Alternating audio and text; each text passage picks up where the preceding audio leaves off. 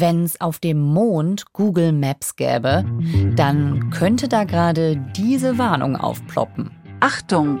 Erhöhtes Verkehrsaufkommen. Wenn möglich, bitte wenden.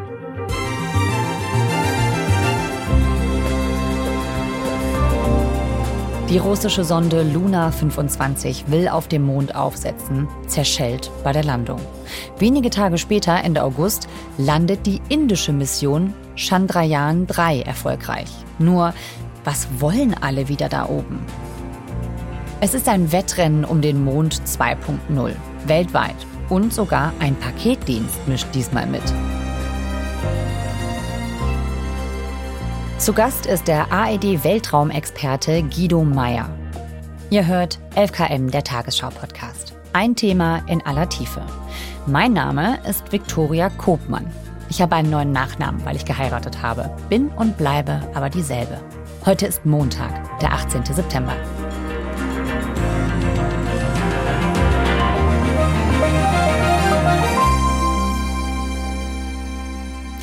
Chandrayaan, habe ich jetzt gelernt, ist das Wort in Sanskrit für Mondgefährt. Und das ist ja jetzt wirklich auf dem Mond gelandet, ne? Ja, das ist eigentlich gar nicht mal so erstaunlich. Man wirkt jetzt ein bisschen überrascht, aber es ist halt Chandrayaan 3, wie du auch gesagt hast. Und die Inder haben von der Mission Chandrayaan 2, die leider auch gescheitert war, eine Menge gelernt.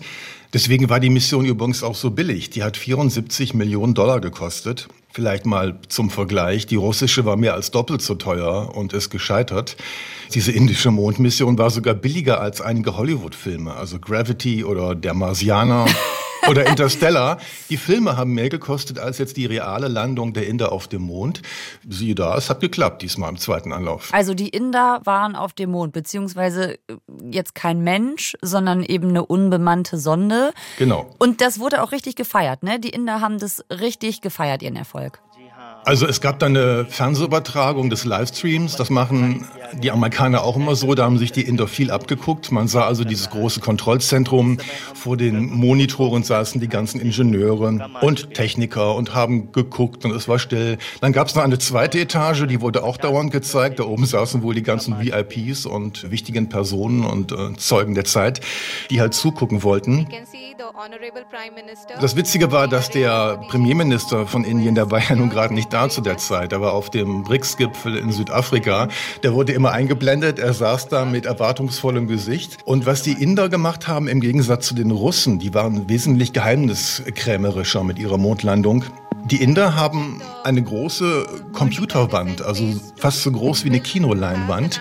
Da haben die die Landung virtuell drauf gespiegelt. Aber man sah die Sonde animiert, wie sie immer tiefer sank. Man sah sogar unten das Triebwerk, was ja als Bremstriebwerk funktionieren sollte.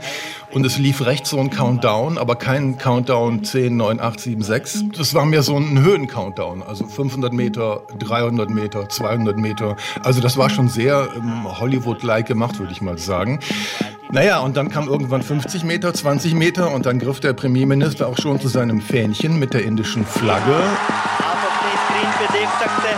An der Stelle winkte halt der Premierminister und der Jubel im Kontrollzentrum und das war eben eine Premiere. Indien ist auf dem Mond. Natürlich kann man jetzt sagen, okay, pff, das haben die Amerikaner vor mehr als 50 Jahren mit Menschen geschafft. Aber es ist eben Indien. Es ist keine große Weltraummacht wie, wie, wie Russland. Die haben es eben nicht geschafft. Von uns Europäern will ich mal gar nicht reden. Eben, Russland hat es nicht geschafft. Ne? Also die Russen haben so ziemlich dasselbe auch probiert und ja. die haben es eben nicht geschafft. Auf der Oberfläche des Erdtraums. Das finde ich auch erstmal so ein bisschen überraschend, weil du ja auch gesagt hast, Russland ist eine Weltraummacht. Die haben das schon mal quasi erprobt. Und man denkt jetzt, ja, meine Güte, ne, das hat man vor so langer Zeit schon mal geschafft, auf dem Mond zu landen. Was ist denn daran eigentlich so schwer, könnte man ketzerisch fragen. Ach, Victoria, wo soll ich da anfangen? Also erstmal ist es ja 50 Jahre her, seit die Russen auf dem Mond waren, ungefähr jedenfalls. In den 70er Jahren war das. Zum ersten Mal in der Geschichte. Damals war das noch die UdSSR und Russland ist halt nicht gleich UdSSR. Russland kann schon was im Weltraum, aber das ist im Wesentlichen beschränkt darin, um die Erde zu fliegen. Die Russen haben, nachdem sie gemerkt haben in den 70er Jahren, das Rennen zum Mond ist verloren, haben die so getan, als auch da wollten wir eh nie hin. Wir bauen unsere Raumstation, dann kam die Salyut-Station, dann kam die berühmte Meeresstation. Heute sind sie Partner bei der IS ISS.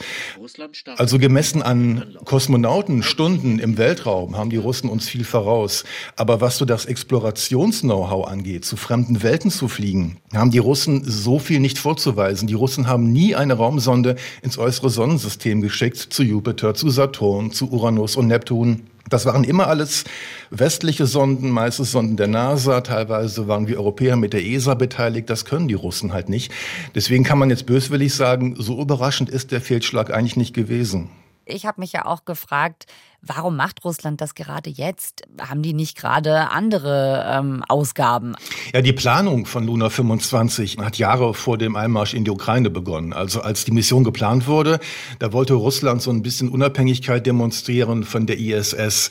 Diese Konkurrenz gibt es ja. Die Russen drohen alle paar Wochen mal damit, dass sie ihre Module abziehen oder ihre Kosmonauten abziehen oder eine eigene Raumstation bauen wollen. Das wird nie passieren. Da wette ich drauf, schon aus Kostengründen nicht.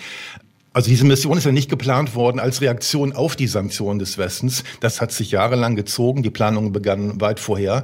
Aber man hätte sie eben jetzt so darstellen können als originär Made in Russia sozusagen, ohne Hilfe des Westens, sogar gegen den Boykott des Westens. Deswegen hat diese Mission auch so viel Prestigewert gehabt für Russland. Die wollten halt zeigen, ihr könnt uns boykottieren und keine Hardware mehr liefern und keinen Wissenschaftsaustausch. Ist uns alles egal. Wir können das trotzdem.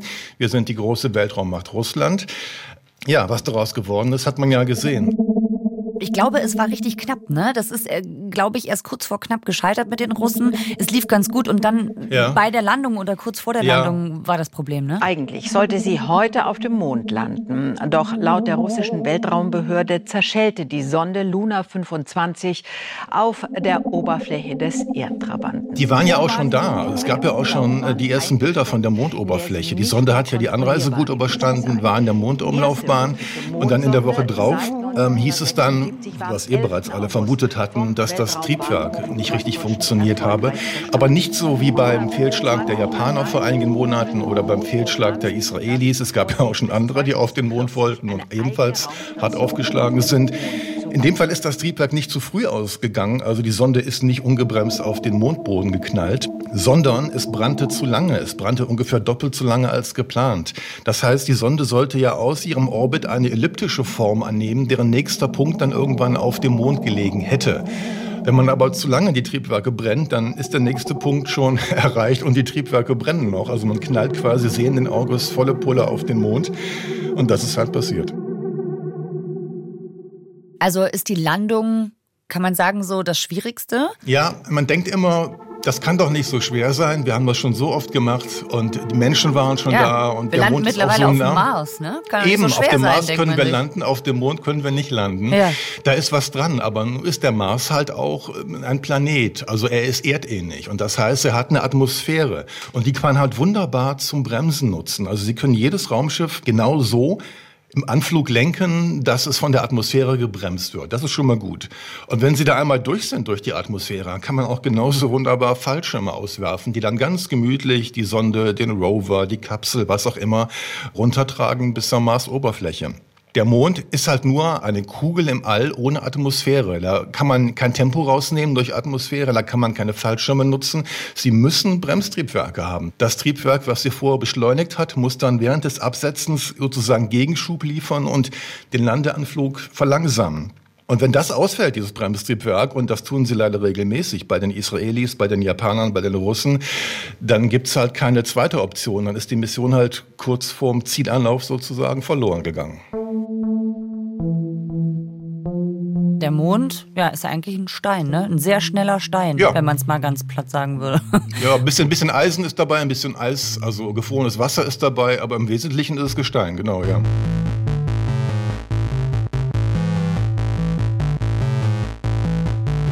Woher kommt jetzt der neue Hype? Warum wollen jetzt alle wieder zum Mond? Also ich habe mal mit Sally Ride gesprochen. Sally Ride war die erste amerikanische Astronautin im All. Die ist mit dem Space Shuttle hochgeflogen. Übrigens auch erst 1983, also sehr spät für die erste Frau im All. Und die hat gesagt, nach der Mondlandung haben wir alle gedacht, dass wir jetzt in zehn Jahren auf dem Mars wären. Und das ist ja bis heute nicht eingetreten. Und leider gab es halt, nachdem das Space Race entschieden war, nachdem klar war, dass die NASA oder die USA die führende Macht in der Raumfahrt sind, wurde nur noch um die Erde gekreist, bis heute. Dann kam die internationale Raumstation, alle waren stolz darauf, dass eben die bisherigen Konkurrenten Russland und USA da zusammenarbeiten. Das ist auch sehr schön. Auf einer Raumstation können Sie medizinisch forschen, Sie können neue Metalle entwickeln, Legierungen, Sie können runtergucken auf die Erde. Aber Exploration, ja, also der Blick in die andere Richtung hinaus ins All, das ist halt schwer möglich, wenn sie nur um die Erde kreisen. Und deswegen kam dann nach 10, 20 Jahren ISS dann irgendwann die Renaissance des tiefen Weltraums. George W. Bush, der war einer der ersten, der gesagt hat, wir werden jetzt mal die Raumfähren so allmählich ausrangieren. Dazu kamen dann auch noch zwei Unglücke mit den Raumfähren, so nebenbei gesagt. Und wir werden uns wieder der Exploration zuwenden. Wir werden zurückkehren zum Mond und hinaus zum Mars. Und das war halt so eine Art Befreiungsschlag für die Wissenschaft, für die Astrophysiker, für die Astronomen, die eben wirklich den Weltraum erkunden wollen und, und weniger die Erde. Das können andere machen, das können Geologen machen oder so. Naja, und seitdem ist halt die Rückkehr zum Mond im Gange. Die NASA will bemannt zurück und alle anderen neuen Staaten, die jetzt ebenfalls ihre Pflöcke einschlagen wollen in der Raumfahrt, die müssen auch zum Mond, wenn sie was gelten wollen. Satelliten um die Erde schicken, das kann jeder, würde ich mal sagen. Aber zum Mond zu fliegen, das haben bisher halt nur China, die UdSSR, die USA und seit wenigen Tagen die Inder geschafft. Ja. Wer das schafft, der ist, der kann ganz vorne mitspielen bei den künftigen Plänen für die bemannte Erkundung des Weltraums. Ja, China hat es auch geschafft. Ja. Die wollten da anscheinend auch mitmachen. Man hat so das Gefühl, und jetzt alle. Alle wollen irgendwie einmal auf dem Mond gewesen sein. Sie gucken gespannt auf den Bildschirm. Es sieht noch alles gut aus. Hakto R, was übersetzt weißer Hase bedeutet. Israel hat erstmals eine Raumsonde zum Mond geschickt. Most powerful rocket ever built. An Bord eine Rakete vom Weltraumbahnhof Cape Canaveral. Die stärkste Rakete, die die NASA jemals gebaut hat. Dieses außerordentliche wissenschaftliche Experiment nähert sich seinem Ziel der Mondoberfläche. Seit heute gehört Indien dazu. Observatorien auf der ganzen Welt beobachtet. Zu den Nationen, denen eine Mondlandung geglückt ist. Und jetzt frage ich mal wirklich ganz dumm, warum? Was bringt das? Die Frage ist insofern sehr gut, als dass es außer Prestige wirklich nicht viel bringt. Da kommt dann immer diese Wissenschaftskeule als Argument. Aber das ist ja nichts Neues. Am Mond hat sich in den letzten 50 Jahren nichts verändert. Das sieht genauso aus wie in den 70er Jahren. Man kann da heute auch nicht mehr holen. Und dann spekulieren einige davon, ja, man könnte aber das Wassereis abbauen, was es auf dem Mond wahrscheinlich gibt. Der Mond hat ja Pole, wie die Erde auch, Nordpol, Südpol. Und an diesen Polen gibt es Krater, die gehen tief runter. Und da fällt nie ein Sonnenstrahl rein, halt wegen des Winkels und der Umlaufbahn des Mondes um die Erde und um die Sonne und so weiter. Es gab Sonden, die sind genau über diese Krater geflogen, haben da Radar runtergeschickt und sehe da, es gibt wirklich Wassereis.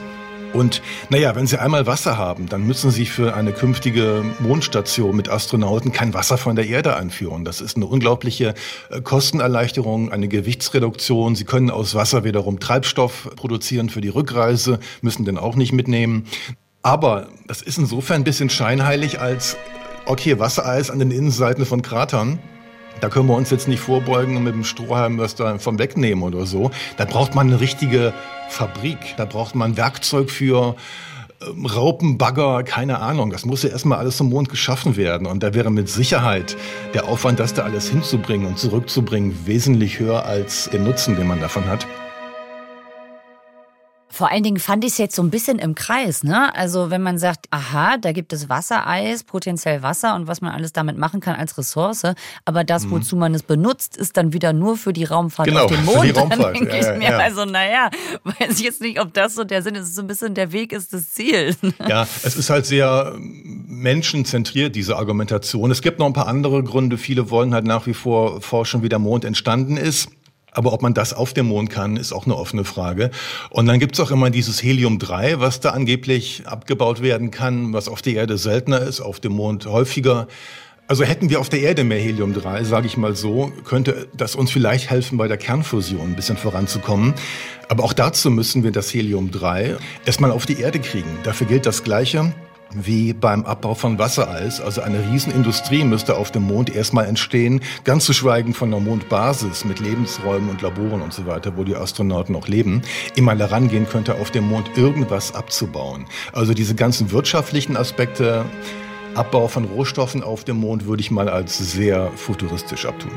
Wenn wir es mal ganz ehrlich sagen, zusammengefasst, es geht vor allen Dingen um Angeberei.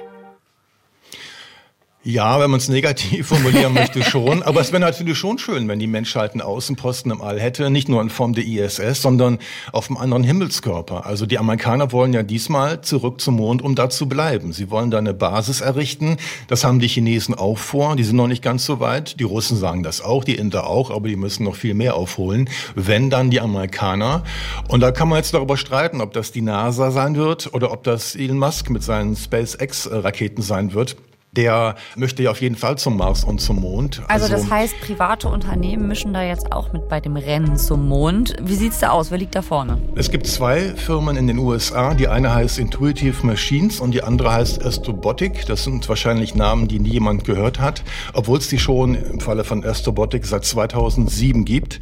Und seitdem basteln die halt daran, zum Mond zu fliegen. Ich habe mir das mal angesehen vor einigen Monaten. Die sind mitten in Pittsburgh. Pittsburgh liegt im US-Bundesstaat Pennsylvania, ist so eine alte Industriestadt, die momentan versucht, so den Wandel hinzubekommen. So wie bei uns weg von der Kohle ist es da weg von Eisen und Stahl. Und was läge näher als den Weltraum als neues Ziel auszurufen. Deswegen ist da der Sitz von Astrobotic.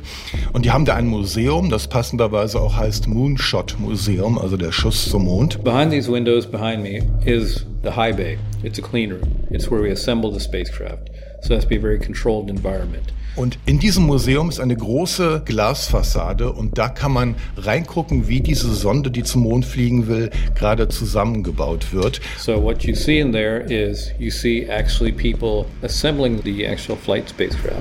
Und wie sieht's da aus in Pittsburgh bei Astrobotic? Wie eine große Fabrikhalle und das ist es ja eigentlich auch. Es ist alles in weiß gehalten. Man blickt durch die Glasscheibe wirklich auf diesen Lander, der da original zusammengebaut wird. Um ihn herum standen so, ich sag mal, sechs bis acht acht Personen, Ingenieure, Techniker, alle wie im OP, also mit weißen Kitteln und Mundschutz und Haube auf der Mütze.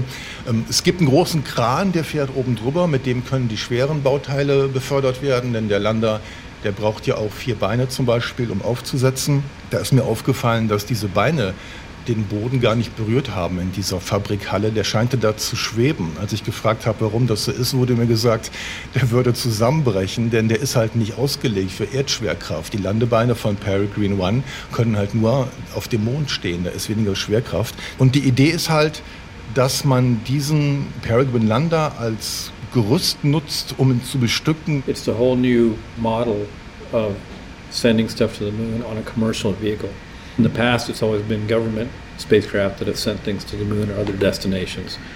We're trying to do this commercially so that even an individual, if they want to fly something to the moon, can do it by paying the price to put something on our spacecraft. Think of this as like DHL to the moon. Das war nochmal der Chef der gesamten Mission, Sharad Baskaran, und er hat erklärt, dass eben nun die NASA oder andere Raumfahrtbehörden oder Universitäten oder Privatfirmen sozusagen als Kunden auftreten können. Die bezahlen also Astrobotic dafür, dass sie ihre Nutzlast auf diesen Lander bringen können. Das geht dann nach Gewicht und dann fliegt halt Astrobotic wie so eine Art DHL das Ganze dann zum Mond. Diese privaten Unternehmen, die bieten quasi eine Art Equipment-Lieferdienst an für Forscher und für alle, die eben Stationen im Weltall haben und denen liefern die dann Equipment. Die NASA zum Beispiel, die hat diese Mission von Astrobotic ebenfalls mit Experimenten bestückt und die zahlen insgesamt 12 Millionen äh, Dollar für ihre Experimente. Also, um es nochmal klar zu machen, die NASA tritt jetzt als Kunde der privaten Firmen auf Dadurch spart die NASA selbst Geld, sie muss keinen eigenen unbemannten Lander entwickeln und sie kann sich von Mission zu Mission entscheiden, wie viel Geräte möchte sie mitgeben, möchte sie mal aussetzen und dann danach wird der Preis daneben berechnet. Wahnsinn, okay. Also das heißt äh, so eine Art Post auf den Mond. Eine Art Post auf den Mond, sagen wir ruhig DHL. Wir könnten jetzt aus Schleichwerbungsgründen auch sagen UPS oder FedEx zum Mond. Aber in dem Fall ist wirklich DHL ganz witzig, denn es gibt da eine Kooperation zwischen DHL und Astrobotic. Und zwar konnten sich für die erste Mission, die jetzt dieses Jahr noch starten soll, die heißt übrigens Peregrine, da konnten Menschen wie du und ich konnten da kleine Nutzlasten mitschicken. Und wenn ich sage kleine, dann rede ich wirklich von einer SD-Karte zum Beispiel, also eine Speicherkarte oder das Foto der Familie oder eine, Locke vom Haar oder ein bisschen Sand des Lieblingsstrandes. Ganz kleine Dinge konnten da mitgegeben werden. Und das konnten dann die Interessenten online beantragen, haben das dann zu DHL geschickt, die haben das gesammelt und das dann an Astrobotic übergeben. Und das ist dann auch mittlerweile eingebaut worden in den Lander und wird dann natürlich nur als Gag, aber mit Fliegen zum Mond. Also die eigene Haarlocke auf dem Mond für immer als Zeitkapsel, wen das interessiert. Das ist für 460 Dollar zu haben gewesen, muss ich sagen. Denn wie gesagt, die erste Mission ist ausgebucht. Ja, aber also das finde ich ja total skurril, oder? Also DHL liefert auf den Mond. Das war mir neu. Werbung, alles Werbung für DHL, Victoria. Ist ja, ja klar. Wir haben jetzt schon, wir haben jetzt schon fünfmal DHL gesagt. Es funktioniert und, ja auch noch und wir machen mit. Aber äh, es ist natürlich schon irgendwie skurril, bringt natürlich nicht viel. Was soll eine Locke von mir auf den Mond? Wer zum Mond fliegen will, kann es tun, zumindest lockenweise, ja. Und in Persona, was ist mit Mondtourismus? Ist das dann der nächste Schritt? Ich meine, äh, wenn man jetzt schon eine Locke hinschicken kann und die Privatunternehmen dabei sind, ist ja so ein bisschen die Frage, ist das dann das nächste Angebot, dass man da mit einer Kapsel zum Mond reist? Ja, von diesem nächsten Angebot lese ich seit 20 oder 30 Jahren. Ähm, also Weltraumtourismus gab es ja schon, aber Mondtourismus, da gab es schon so viele Ankündigungen. Und es gibt momentan nur zwei, die auch nur so halbseriös sind. Ich sage halbseriös, weil immerhin SpaceX ist der eine. SpaceX ist das Unternehmen von Elon Musk. Genau, SpaceX ist ja seriös und die haben Pläne eines ihrer Starships. Das wird das äh, neue große Raumschiff von denen sein, was vor einigen Wochen zum ersten Mal geflogen ist. Die wollen dieses Starship mit sechs bis acht Personen, also Touristen, besetzen. Es gibt auch schon einen Japaner, der das zahlt. Der zahlt für sich und alle anderen. Eine Privatperson, ein. Genau, ein, ach, genau. Also, also ich vermute ein Multimillionär oder Milliardär aus Japan. Ich kenne den Mann nicht. Aber er kennt noch sieben andere, die mitfliegen wollen. Er bezahlt denen das. Das ist der Plan von SpaceX. Nur wie gesagt, das Starship fliegt noch gar nicht. Es hat einmal abgehoben bisher. Der Flug war dann nach drei Minuten auch zu Ende. Und jetzt soll, weil es eben explodiert ist oder oh. weil der Selbstzerstörungsmechanismus aktiviert wurde. Aber oh. das war der Premierenflug. Das war quasi abzusehen. Die werden ja wie am Fließband gebaut da in, in Texas bei der ähm, SpaceX-Fabrik. Der nächste Flug scheint unmittelbar bevorzustehen. Der wird bald kommen. Aber es wird noch Jahre dauern, ehe dieses Raumschiff human-rated ist, wie man sagt. Also ehe das zertifiziert ist, Menschen transportieren zu dürfen. Und dann wird es mal erst in die Erdumlaufbahn fliegen oder vielleicht zur ISS, ehe damit Privatpersonen zum Mond fliegen, wenn das überhaupt jemals passiert. Da kann man noch so viel Geld haben, Victoria, und als Tourist fliegen wollen. Aber wenn halt das, das Raumschiff nicht da ist, dann wird das nichts. Also Mondtourismus sehe ich leider in Klammern, Fragezeichen, erstmal nicht. Lass uns mal bei den Menschen im All vielleicht bleiben. Wir haben jetzt über diese neuen Mondmissionen gesprochen, die es hier gibt und gab. Ne? Also die Inder und die Russen mhm. wollten nochmal auf den Mond. Die Chinesen waren dort, aber eben nicht mit einer bemannten Mission. Mhm. Und das war ja zum letzten Mal korrigiere mich, 1972, dass ein Mensch auf dem Mond war. Wenn es jetzt quasi so einen neuen Hype gibt um den Mond, ist das auch mal wieder geplant? Das ist ja das Ziel der NASA. Die NASA sagt Rückkehr zum Mond, dann meint sie natürlich bemannt. Denn unbemannt, das können ja auch Firmen mittlerweile oder das kann Indien mittlerweile. Nein, nein, die NASA hat schon gesagt, beim nächsten Mal möchte sie die erste Frau und den ersten Schwarzen auf den Mond schicken. Und das wird nächstes Jahr 2024 passieren. Nicht auf den Mond, aber zum ersten Mal seit 72 zumindest in Mondnähe. We must overcome radiation, isolation, gravity and extreme environments like never before. These are the challenges we face to push the bounds of humanity. We're going to the moon to stay Dann werden vier Astronauten also mit der Orion-Kapsel den Mond umkreisen. Und dann beim übernächsten Mal, 2025, da ist dann wirklich der Abstieg hinunter auf den Mond vorgesehen. Übernächstes Jahr auf dem Mond. Wahnsinn. Genau. Ich würde hm. mich ja nicht trauen, ne? Ich würde mich nicht da reinsetzen.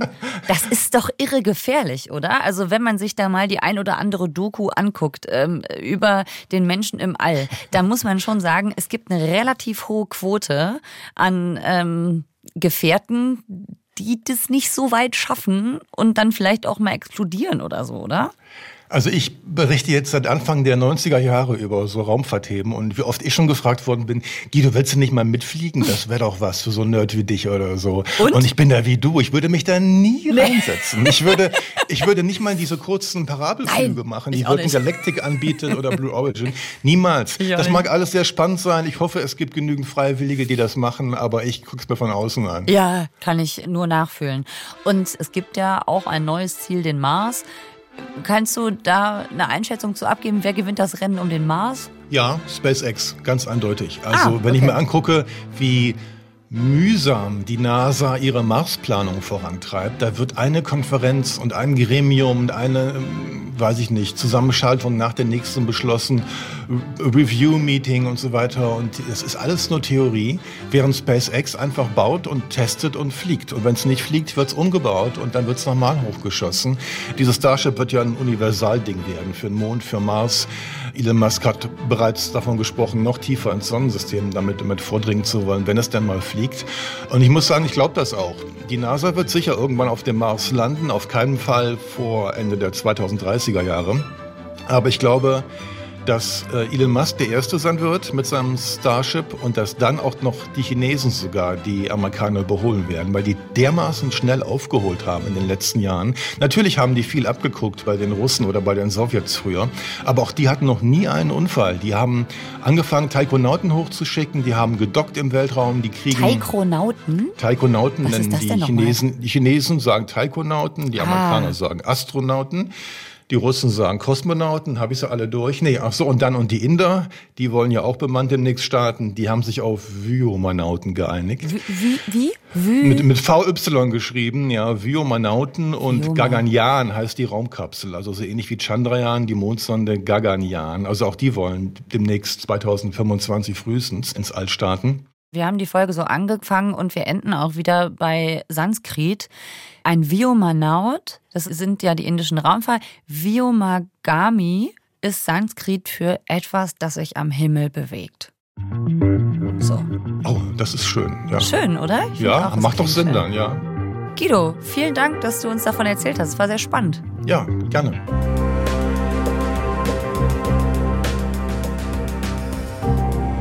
Und das war die heutige Folge 11KM mit Guido Meyer, Weltraumexperte der ARD der uns erklärt hat, wer gerade alles auf den Mond und vielleicht bald auf den Mars möchte und warum eigentlich. Folgenautor ist Moritz Ferle.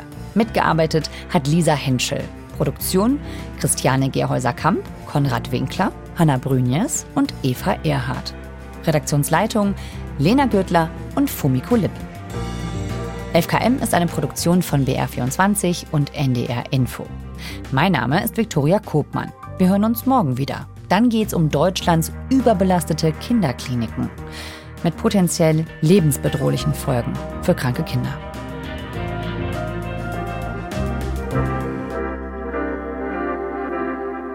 Und an dieser Stelle folgt noch eine Empfehlung aus der ARD Audiothek. Ihr kennt ja bestimmt das politische Satiremagazin Extra 3. Das gibt's nicht nur im Fernsehen, sondern auch als Podcast mit Sarah Bosetti. In Bosettis Woche kümmert sie sich jeden Freitag um die Themen, die ihr und ihrem prominenten Gast besonders wichtig waren. Die neuen Folgen gibt's jetzt wieder jeden Freitagnachmittag in der ARD Audiothek. Bosettis Woche ist das hier, der Extra 3 Podcast. Oliver Kalkofe ist da. Sandra Maischberger ist heute da. Moritz Neumeier ist heute da. Und ich habe von Anfang an gesagt, wenn es einen König von Deutschland geben muss, dann Friedrich. Ich würde sagen, der Einzige, der das vor dir schon gesagt hat, ist wahrscheinlich Friedrich Merz. Möchte ich lieber von einem dummen Menschen mit gutem Herzen oder von einem schlauen Menschen mit bösem Herzen regiert werden? So eine Party, die zusammengestellt wäre mit Menschen, die mir gefallen wollen wäre die Party, die ich als erste verlassen würde. Wirklich. Da könnte in dem Moment auch Alice Weidel stehen. Ich würde denken, oh, ach komm, na komm, dann wähle ich dich. Ich will nicht, dass du leidest. Na gut, dann werd halt Diktatorin, ist mir egal. Und selbst wenn ihr jetzt alle aufhört, diesen Podcast zu hören, bleibt mir der tröstliche Gedanke, dass mich nicht so viele Menschen verlassen haben wie die katholische Kirche.